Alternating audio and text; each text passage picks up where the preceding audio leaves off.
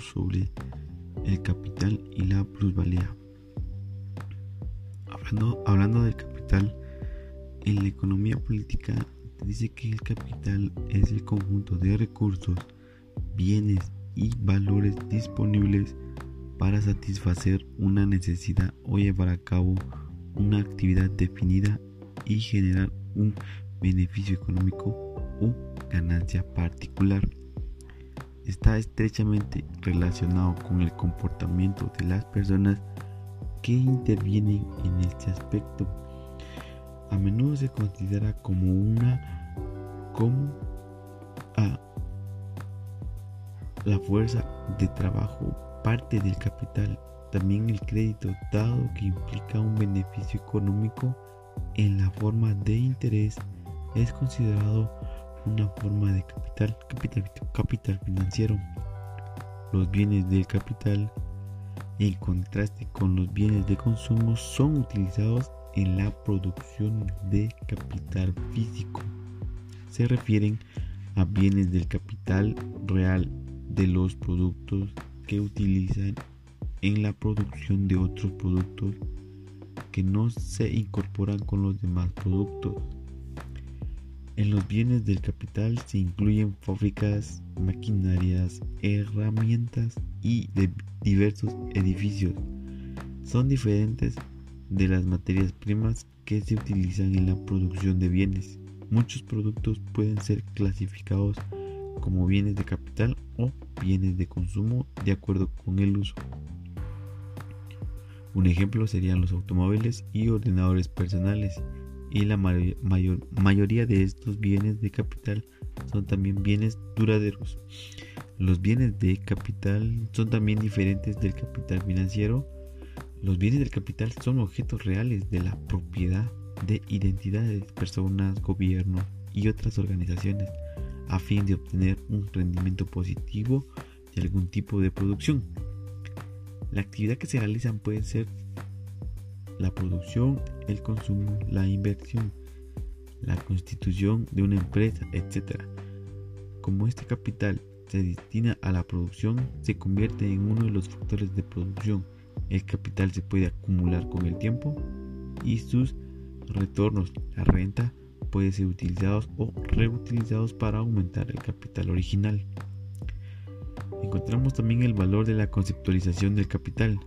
La conceptualización del capital está ligada a la conceptualización del trabajo, ya que ambas codependen con la teoría adoptada sobre el valor económico de los bienes y por lo tanto con los medios que para crearlos. En los economistas clásicos, clásicos eh, encontramos a Smith y Ricardo. Ricardo se encontraba una posición ambivalente sobre el determinante del valor de cambio de un bien, oscilando a lo largo de sus obras entre dos opciones, la cantidad de trabajo y los costos de producción, que son valores de cambio a su vez que quedarían sin explicar el interés del capital, el salario del trabajo y la renta de la tierra. Los problemas de la primera opción los llevaría a optar la segunda como solución. La teoría del costo sería sistematizada por John Stuart en conjunto con el resto de las cuestiones tratadas por los clásicos en su esquema integral de economía política, mientras Karl Marx insistiría en la teoría del valor de trabajo, pero esta vez como base para una crítica al concepto mismo de economía política en la revolución marginalista de, en todas sus variantes,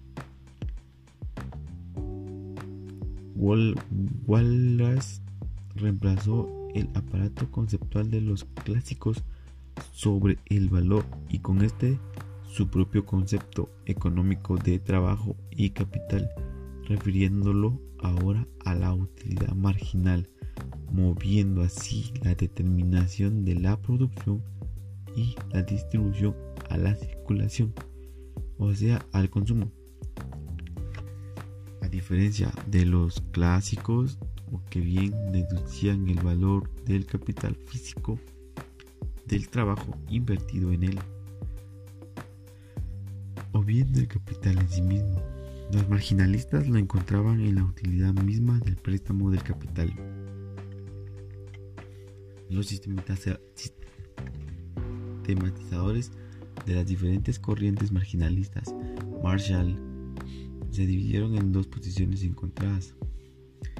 Estaba la escuela neoclásica representada por Marshall, haciendo un síntesis entre Mill y el marginalismo de Jevons, sería el valor como resultado de las interacciones entre una demanda basada en la utilidad de, del consumidor en términos marginales y una oferta basada en los costos de producción, pero esta vez no medidos curricularmente desde los precios, sino desde la desigualdad marginal de los factores de producción, el salario, por el sacrificio en esfuerzo, en el interés, por el sacrificio en espera o ahorro.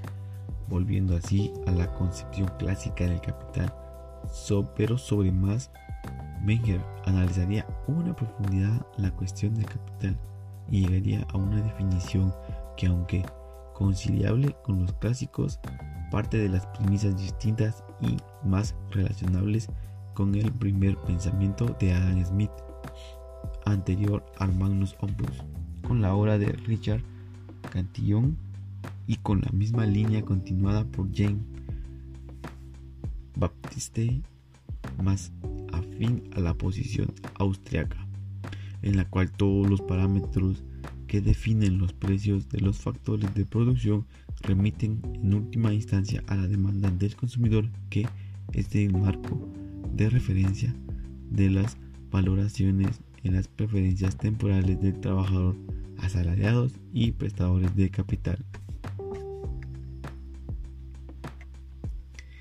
El interés y la productividad del capital. En el interés del capital es explicado de una forma distinta que la clásica, pero sin embargo extrapolable ya que se basa en el préstamo del capital o bien en el adelanto por parte de su propietario, sea este su creador directo o indirecto.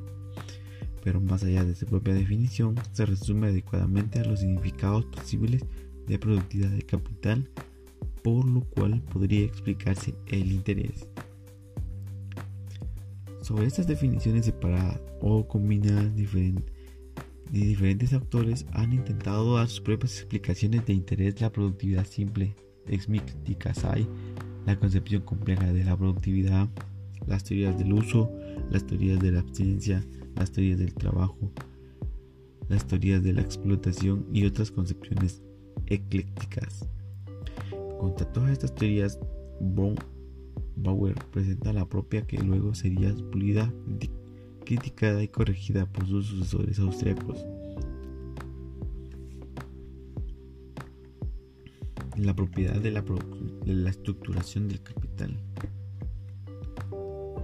es dirigida a entender primero la estructura de la producción desde cada capital particular, entronca por el origen de su análisis, como la de la economía, con la, economista peruano Hernando de Soto por el cual la cuestión de la necesidad de la dispersión de la información subjetiva se transforma en la productividad misma de la evolución, en la que las dimensiones objetivas de la asignación de la información se, se, concretizan a través de la propiedad en el mercado explicativo, así el capital en un sentido social global, reeditando la interpretación marxiana, marxisiana aunque partiendo del sistema de sistemas distintos al de austriacos o neoclásicos.